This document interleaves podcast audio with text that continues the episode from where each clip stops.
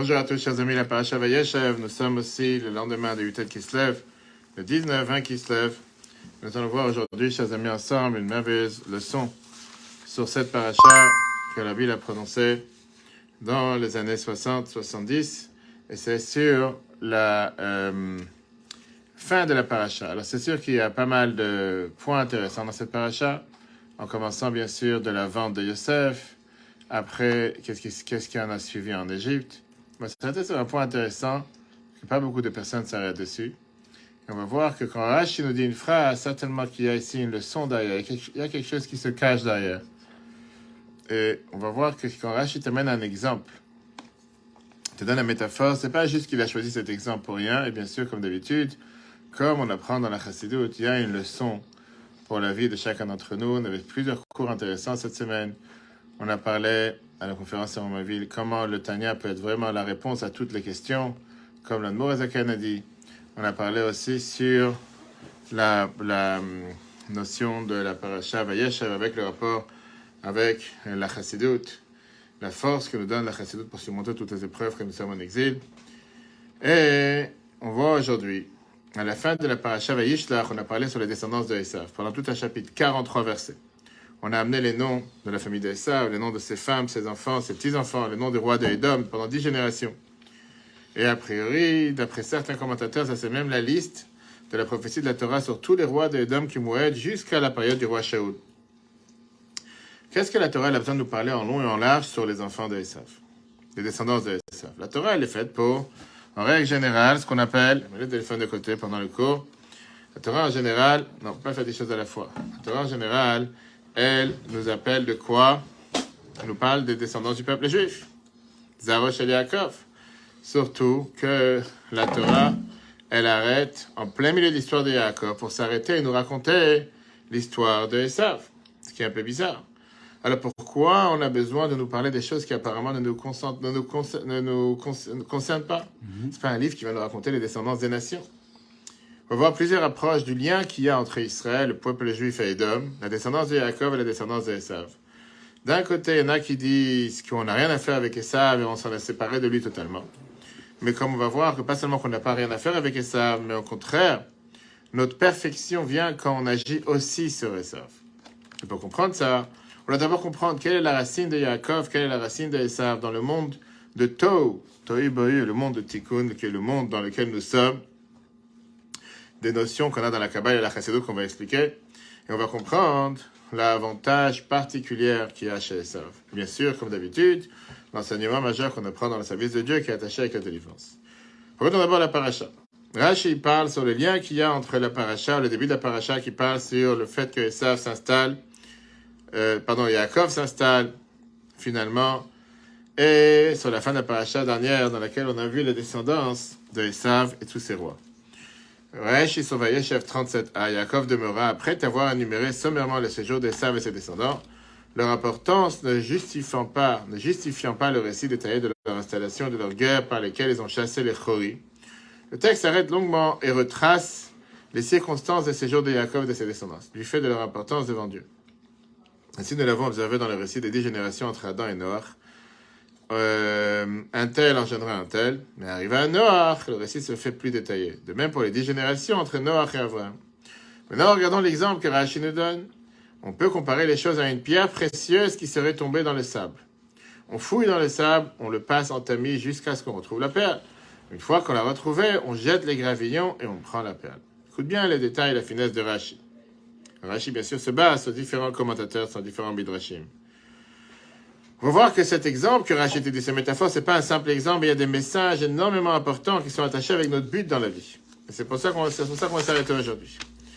D'abord, la première question que demande le frère du Maharal, qui était l'explication à un commentateur sur Rashi, Rabbi Chaim ben Betzalel, le grand frère du Maharal de Prague, né en 5820, décédé en 1520, pardon, en 1520.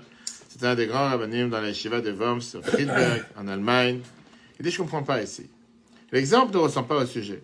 La perle tombant malencontreusement dans le sable, il faut fouiller dans le sable pour la retrouver. Mais dans notre sujet, Yaakov n'est pas perdu ou caché parmi les descendants des sages. Fallait-il interrompre le récit de Yaakov, perdre volontairement une perle? Quel rapport? En d'autres mots, c'est vrai que quand tu parles de l'histoire d'Abraham et Noah, On ne les connaissait pas encore terre. Il fallait les chercher parmi la nation du monde pour nous expliquer d'où ils viennent, qui étaient leurs parents, est un idolâtre, etc. Mais là, on n'a pas besoin de chercher Yaakov. On sait très bien qui c'est Yaakov. On le connaît, on connaît sa famille. Yaakov, il n'est pas perdu chez Esav. Quel rapport avec l'exemple que Rachid te donne, avec une perle que tu as perdue dans le sable, qu'il faut tamiser le sable, après rejeter les gravillons? Parce qu'il a dû, il a dû partir de, son père. Très bien, mais on sait très bien qui c'est Yaakov. Il n'est pas perdu ici. Deuxième question.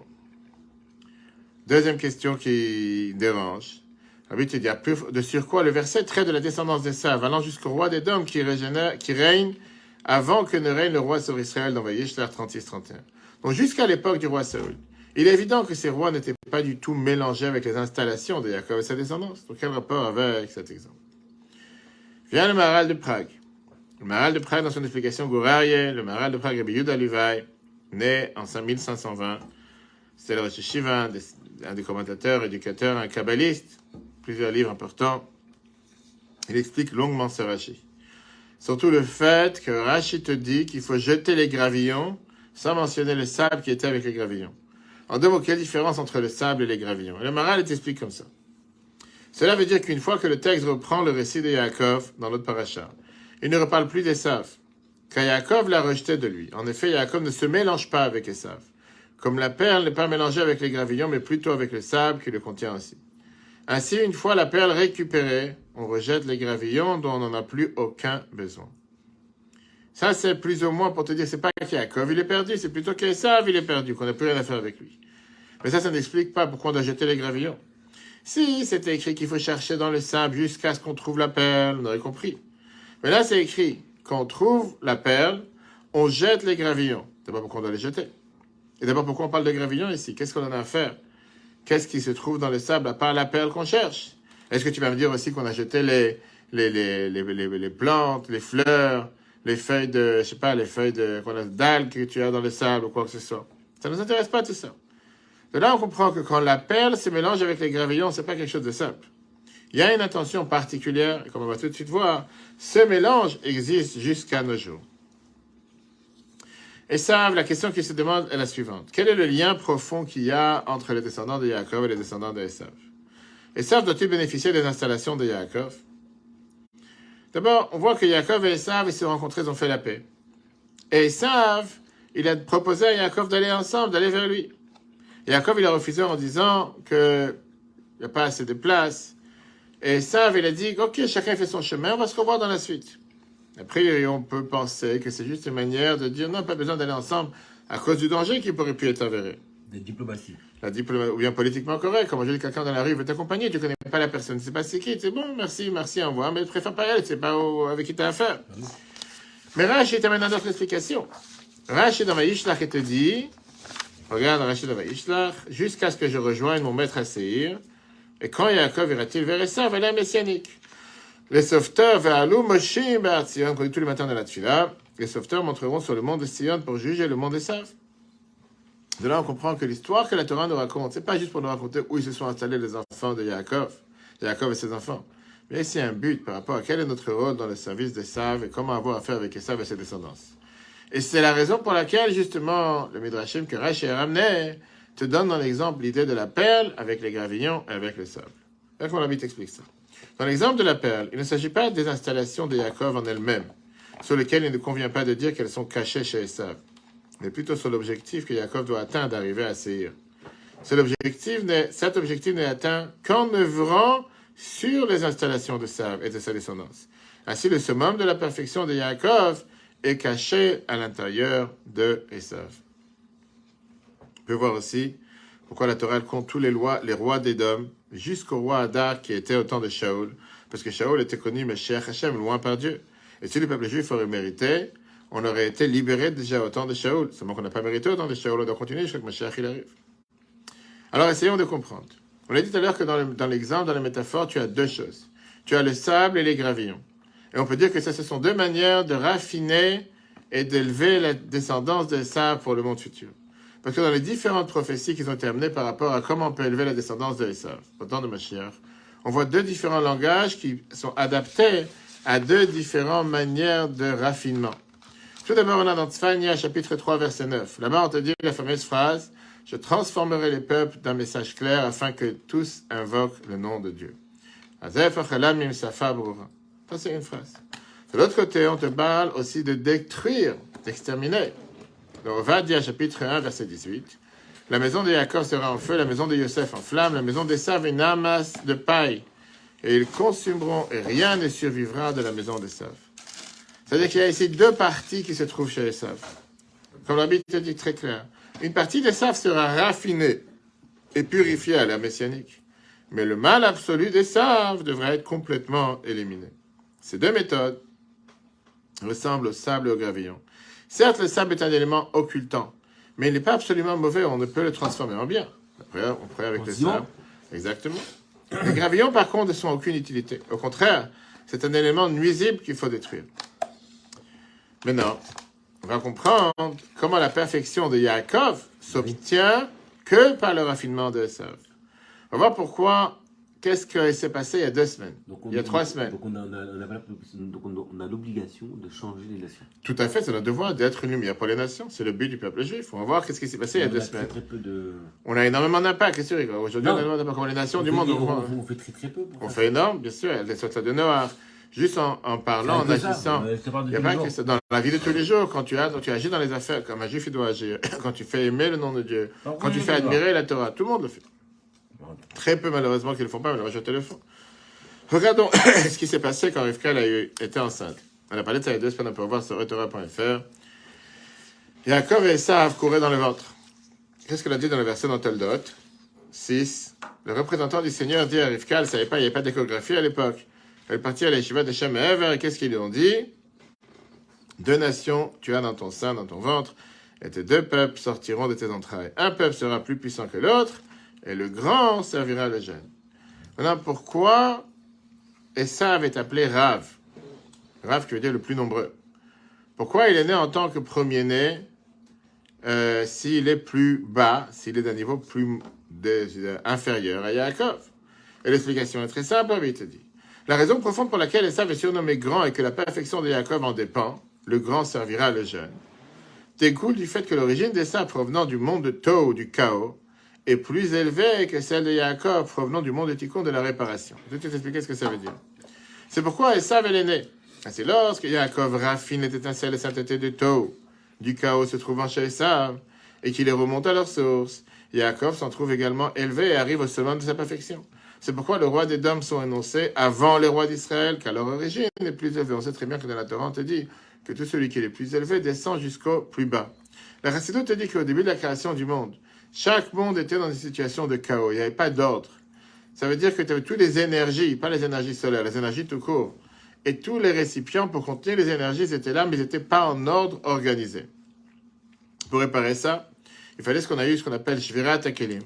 Il fallait commencer à briser tous ces récipients et remettre le pulse en, ordre. C'est comme tu as un, un sa- un- un sac avec des pulses pour un enfant. Tu mélanges tout et après tu commences à mettre les morceaux en place. Mais là, avec beaucoup moins de lumière et beaucoup plus de récipients. Et ça, ça s'appelle le Lamatikun, le monde de la réparation. D'un côté, le monde de la réparation, elle est beaucoup plus ordonné et beaucoup plus productif. Il n'y a pas de désordre. Mais de l'autre côté, la force et l'énergie qui se trouvent là-bas est beaucoup plus faible que ce qui se trouve dans le Olamato ou dans le monde du chaos. Et ça va à faire avec le monde du chaos. Et c'est pour ça que sa racine, elle est beaucoup plus élevée que Yaakov. De l'autre côté, il est beaucoup plus avec, qu'on dit en hébreu, mevulgan, il est beaucoup plus en désordre. Les choses sont pas claires. Par de la force spirituelle. C'est pour ça que toute sa vie, Yitzhak a essayé de raffiner Esav. Pour que les forces puissantes qui y a chez Esav puissent s'exprimer. Ça n'a pas été fait. Et c'est pour ça que c'est notre rôle aujourd'hui dans notre travail dans le monde, de raffiner ces étincelles divines qui y a chez les sables de manière bouleversée et de les mettre à leur place. Regarde comment la Bible te dit ça. On vient de voir dans le 6. Maintenant, on va comprendre quel enseignement nous avons pendant la période d'exil. Regarde comment l'Admour Azaken, qu'on a fêté sa libération de prison cette semaine, Yutet Kislev, dans le Torah, Or, Parasha Lech Lecha. La descente en exil, l'objectif de notre, de notre exil, c'est deux types de raffinement. Surtout dans ce dernier exil, celui des Dômes, pour but de raffiner les étincelles du monde de Tohu, le monde du chaos. Présent dans les objets matériels, ce raffinement de la matière produit l'élévation de l'âme au-delà de sa source dans le monde de Tikkun, le monde de la réparation. La perle fait référence à l'étincelle. Maintenant, on comprend le message et le, métaphore que Rachi a donné. La perle fait référence à l'étincelle de sainteté qui est tombée dans le sable et les gravillons. Le sable fait référence aux objets matériels, matériels qui ne font qu'occulter les étincelles de sainteté, alors que les gravillons font référence aux choses absolument mauvaises. La purification parfaite de la matière ne peut se faire que lorsqu'il est bien clair que la matière en soi n'a aucune importance, et que de ce fait, dès qu'on trouve la perle, la matière n'est plus que des gravillons qu'il faut jeter avant même de prendre la perle. En deux mots, ce qu'on explique ici, c'est une leçon majeure dans la chassidut, qui veut dire, il y a certaines choses matérielles que tu peux raffiner, que tu peux réparer. Il y a certaines choses que tu peux pas raffiner. Peu importe, notre devoir qu'on s'occupe les choses matérielles, parce qu'on n'a pas le choix pour affiner ce qu'il y a à l'intérieur. Une fois que le travail est terminé, il faut savoir jeter le matériel et ne pas s'occuper avec. Maintenant, on comprend quel est le travail, le devoir que chacun nous avons en exil et pourquoi on a cet empressement afin de sortir de l'exil dès que possible. Tout l'objectif de l'exil est de raffiner les étincelles de sainteté par les peuples juifs, dans toutes les époques et en tout lieu de son exil. C'est pourquoi en Égypte, dès lors que l'époque d'exil fut terminée, dès lors que la perle fut trouvée, ils sortirent immédiatement, en un clin d'œil. Il en est de même pour la fin du raffinement, la délivrance du dernier exil. Dès que l'heure de la délivrance sera arrivée, tous les enfants d'Israël seront immédiatement libérés, sortiront de toutes les terres et viendront avec ma chair dans la terre où les yeux de l'Éternel, ton Dieu, sont rivés avec la délivrance véritable et complète, très rapidement. Quel enseignement on apprend de ça? D'abord, on a une énorme responsabilité en raffinant le côté de l'Esav, le lien que nous avons avec le matériel. Comme j'ai dit tout à l'heure, on doit s'occuper avec le matériel, mais pas oublier quel est notre but. Le but, c'est de raffiner le matériel. Ça, c'est numéro un. Et c'est pour ça que l'Arbi raconte dans Utet Kislev 1969 un autre enseignement. Quand on se trouve parmi des non-juifs, beaucoup de non-juifs, comme en seine c'est comme une perle qui se trouve dans le sable. Le sable, c'est l'illusion à ce qui est en grand nombre. On n'a pas de quoi avoir peur. Puisque pas seulement que la perle n'est pas perdue, mais au final, elle va aller euh, vers le côté de Yaakov. Il faut seulement se préparer comme Yaakov, il a fait trois choses. Le cadeau, la prière et la guerre. Il était assis de manière calme, parce qu'au final, on va réussir à ramasser toutes ces perles qui sont éparpillées dans le sable et les ramener à leur source première. Que Dieu fasse que ça se passe prochainement avec la venue de Mashiach. Le cours sera replay sur etora.fr ainsi que l'application etora. On est en train de se préparer à Hanouka pour éclairer les bougies de Hanouka dans toute la Seine-et-Marne, des allumages publics, quatre allumages, Ponto, Bussy, Noiselle, Fontainebleau, ainsi que plus de 600 kits distribués sur des centaines et des centaines de familles. On a besoin de votre soutien. Allez sur le site Srabat77, chabad77.org. Aidez-nous à illuminer la Seine-et-Marne. Chag Sameach à tous. Que de bonnes nouvelles et à très bientôt.